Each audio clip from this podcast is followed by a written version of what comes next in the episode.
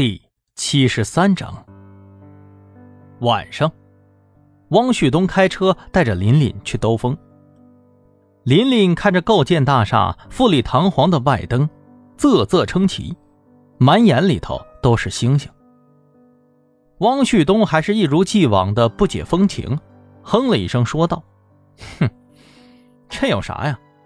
他这玩意儿亮着也没用，一天晚上得浪费多少电呢？”琳琳气得瞟了他一眼，转过头去不看他了。哎，对了，你姐呢？今天咋没在一块儿啊？琳琳刚想说话，突然一个人影冲了过来，汪旭东猛踩刹车，我靠，你不要命了！只见一个邋里邋遢、胡子上还沾着食物残渣的大叔站在那里看着他们。汪旭东打开窗户，探出头去大喊：“大叔，你看路啊！别想碰瓷儿啊！我告诉你，我这有行车记录仪。”大叔没搭理他，看了一下四周，又想继续逃跑。紧接着，两名警察从后面追了上来，一跃控制住了这个大叔。老实点，别动！为首的警察掏出了手铐，准备逮捕他。汪旭东好奇了，下车问道：“哎哎哎哎，同志，我是市局的汪旭东，你们这儿啥情况啊？”哟，哈，原来是市局的领导啊！嗨，这男的他吃东西不给钱，店家报警了。汪旭东这个直男又一次没让琳琳失望。啊，这样，行，那哎，那上车吧。正好我顺道给你们带过去呗。琳琳一撇嘴，说好的二人世界又没了。虽然心里头气得不行，但是这种事儿啊，确实也不能见着不管。他自己下了车，打车回家了。在去派出所的路上，突然就响起了电话，为首的警察接了起来：“喂，所长，哦，是，呃，抓着了，正在往回走呢。”啊，哦哦哦，是，遵命。挂了电话，他对汪旭东说道：“哎，不好意思啊，同志，上级说要把这个人送到你们市局去，能麻烦您在前面掉个头吗？”哈，这么巧啊，行，没问题，正好啊，咱们一起回去吧。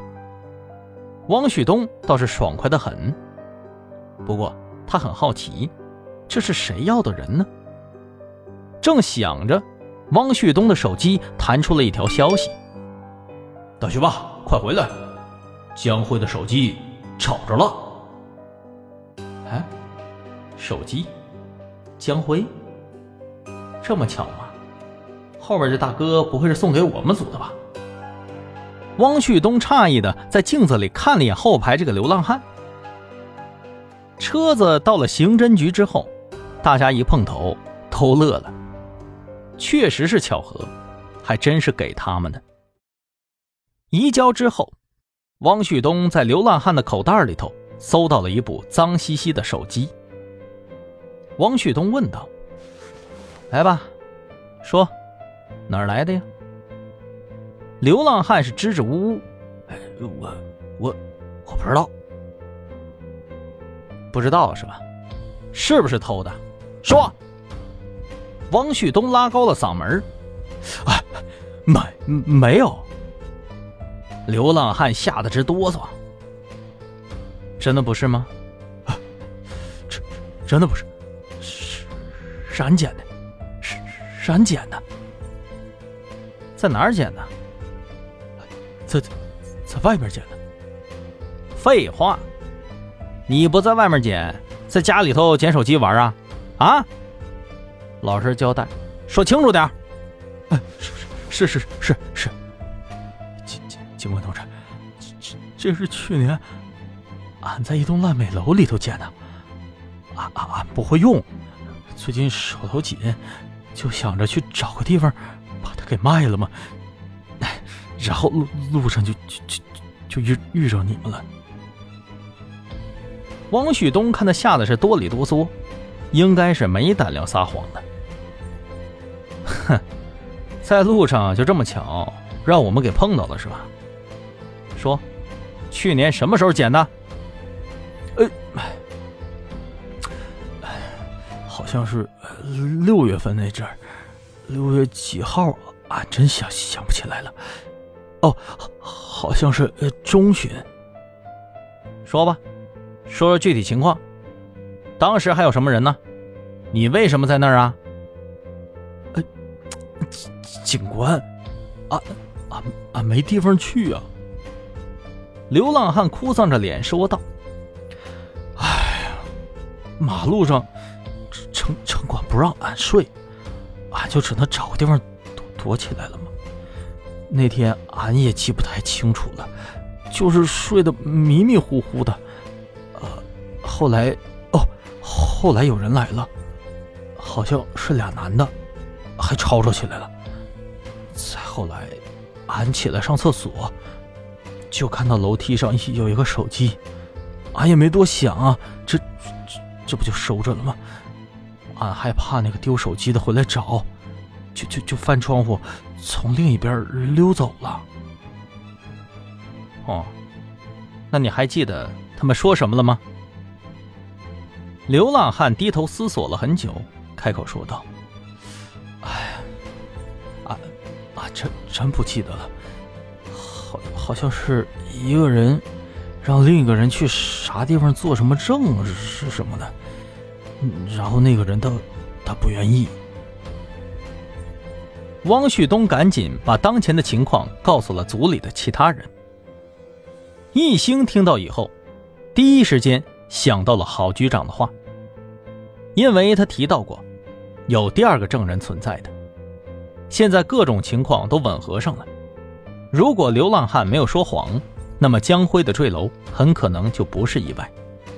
最早发现江辉的时候，已经是第二天的上午了，是一位买菜的女士回来发现的，报的警。而流浪汉的自述，他是从另一侧窗户离开的，那么他应该是看不到这一侧掉下去的江辉的。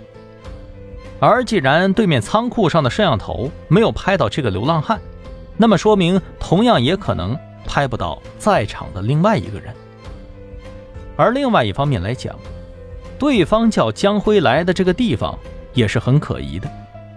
正常人谈事儿，大可以找一个其他的地方，就算是要求保密，也有的是办法。找到这鸟不拉屎的烂尾楼本身就足够说明他有蓄意谋杀的嫌疑了。王旭东说道：“我觉着吧。”当初那个找郝局来提供线索的男青年，极有可能是这次连环杀人案的凶手。还有啊，江辉之所以拒绝作证，很可能是害怕失去财路，他需要钱呢。嗯，不过呢，这些都是咱们的推测，还是应该找。易兴的话被一阵电话铃声打断了，是袁浩的号码。